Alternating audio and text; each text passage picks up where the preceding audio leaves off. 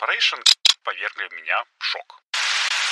Всем привет! Меня зовут Игорь Шеверун, и вы слушаете первый русскоязычный подкаст о солнечной энергетике Solar News. Да-да, теперь будет такое приветствие, и это первый сюрприз 2023 года. Я решил, как бы это сказать, развиртуализироваться, чтобы еще более открыто общаться с вами. Но Зел, Зеленый или Славик — это все еще те имена, на которые я охотно отзываюсь и которыми меня называют множество людей.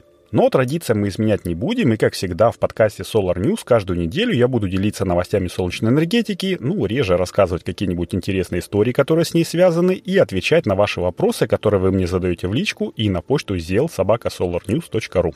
Первый в 2023 и по совместительству 50 выпуск подкаста будет про любовь к китайцам гигантомании. Так что сейчас будет несколько новостей, которые с первых дней января повергли меня в шок. Но перед началом я хотел бы сказать спасибо нашим патронам. Это люди, которые поддерживают проект Solar News на сервисах Patreon, спонсор и во ВКонтакте. А еще, конечно же, всем тем, кто рассказывает о нем. Если ваш друг также увлекается солнечной энергетикой, как и мы с вами, не стесняйтесь, делитесь ссылочкой на подкаст, она будет в описании. Делайте, так сказать, репост друзьям, а я пока буду начинать. Я и в прошлом, и в позапрошлом году, да и раньше тоже говорил, что Китай еще даст нам всем прикурить. И вот в конце декабря уже прошлого 2022 года китайская государственная электроэнергетическая корпорация ввела в эксплуатацию фотоэлектрическую станцию мощностью 120 мегаватт. Казалось бы, ничего необычного для Китая, но эта станция расположена в районе Накчу, а он находится в тибетском автономном округе КНР. Ну, то есть по поводу принадлежности Тибета к КНР это еще есть вопросики, но однозначно эта СЭС самая крупная на Тибете, и стоит она на высоте более 4,5 километров над уровнем моря.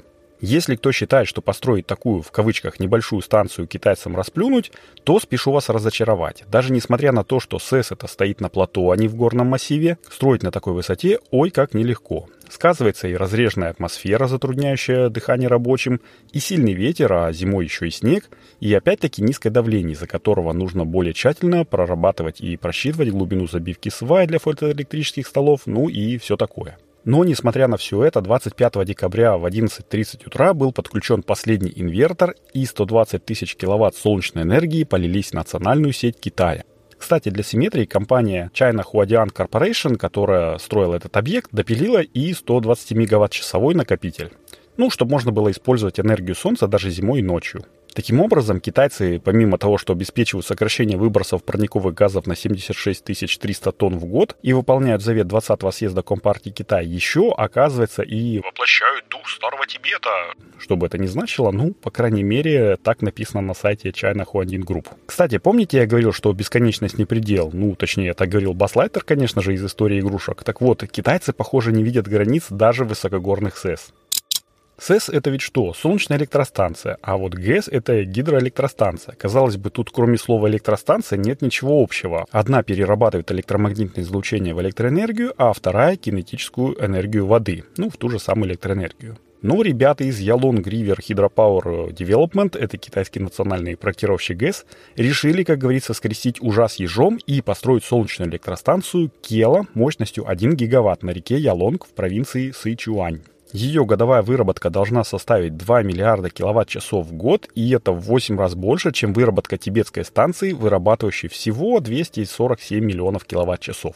Но интересного в этом проекте еще много, я бы даже сказал очень много. Это и высотность, она тоже будет построена на плато, которое находится на высоте от 4 до 4,5 километров над уровнем моря, и то, что эта станция будет подключена к сети через сетевую инфраструктуру, находящейся рядом гидроэлектростанции Лианхейку мощностью 3 гигаватта. У этой ГЭС есть возможность регулировать выходную мощность, и это одна из причин такого симбиоза. Днем можно больше объем электроэнергии вырабатывать от солнца и накапливать воду в резервуаре, а ночью накидывать ее на гидроагрегаты. Таким образом можно сглаживать суточные пики СЭС, и, как бы сказал режиссер Якин, это гениально. Стоимость солнечной электростанции составляет ни много ни мало 791 миллион долларов, и строить ее начали еще в прошлом году, в июле. А вот ввести в строй планируют уже к концу этого года, и я очень хочу посмотреть, как это будет эпично. Сила воды и энергия солнца будут сливаться воедино для пользы человечества. Но и это еще не все сюрпризы, которые нам преподносит Кела. 2 миллиона солнечных модулей и около 5000 инверторов будут находиться на высоте 2 метров над землей для того, чтобы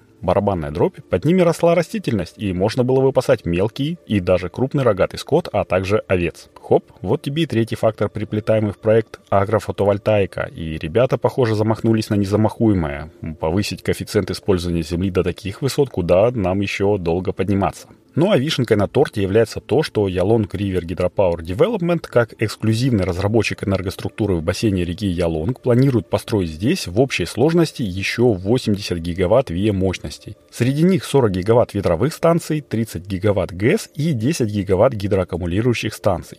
То есть четвертым и пятым сегментом этого энергокластера будут ветер и накопители. Это просто вау какой-то. Я уже жду не дождусь, когда весь этот комплекс будет введен в строй. Но, похоже, я уже начал немножечко повторяться, поэтому давайте погнали дальше. А дальше у нас тоже самое-самое. На этот раз самая большая крышная солнечная электростанция. 29 декабря в китайском городе Шуань на крышах зданий, принадлежащих местному предприятию по производству химволокна, была введена в строй электростанция мощностью 124 мегаватта. Представляете, 124 мегаватта. Это примерно столько же, как и тибетская из первой новости, только на крышах.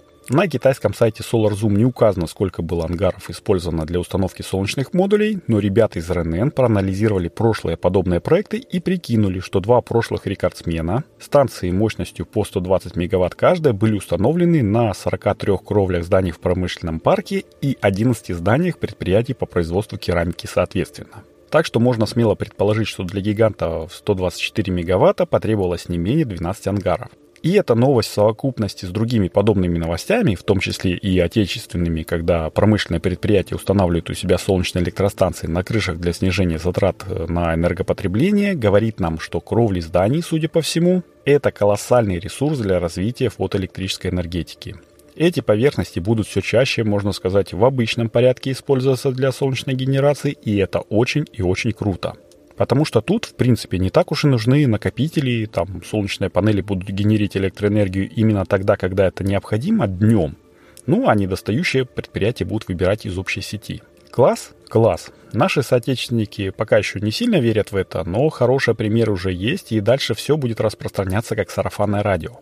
Ну а в Китае, как оказалось, есть целая программа по развитию крышных СЭС, но о ней я, пожалуй, расскажу в одном из следующих выпусков. А сейчас, наверное, пора закругляться.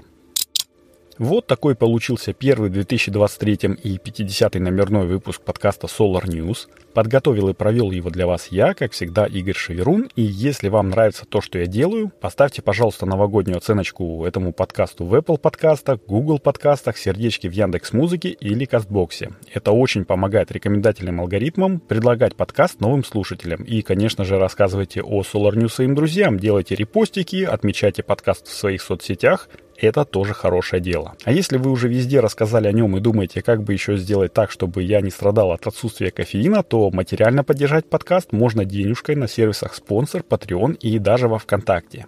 Одна чашка кофе в месяц это не очень много, ну а мне будет очень приятно. А взамен я подготовил вам второй сюрприз этого выпуска. Вам первым сообщаю, что я немножечко поменял дизайн сайта SolarNews.ru, и у вас есть реальная возможность посмотреть на то, как он будет меняться. Ну, потому что я еще, наверное, с недельку буду его допиливать, что-то менять, что-то там добавлять, что-то убавлять. Так что заходите, смотрите, и если вам есть что сказать, пишите мне в личку в Телеграме или на почту. Я постараюсь учесть. И теперь точно заканчиваю. Надеюсь, услышимся с вами на следующей неделе. И традиционно желаю, чтобы небо над нашими с вами головами всегда было ясным, мирным и солнечным. С вами был Зел. Это подкаст Solar News. Всем пока!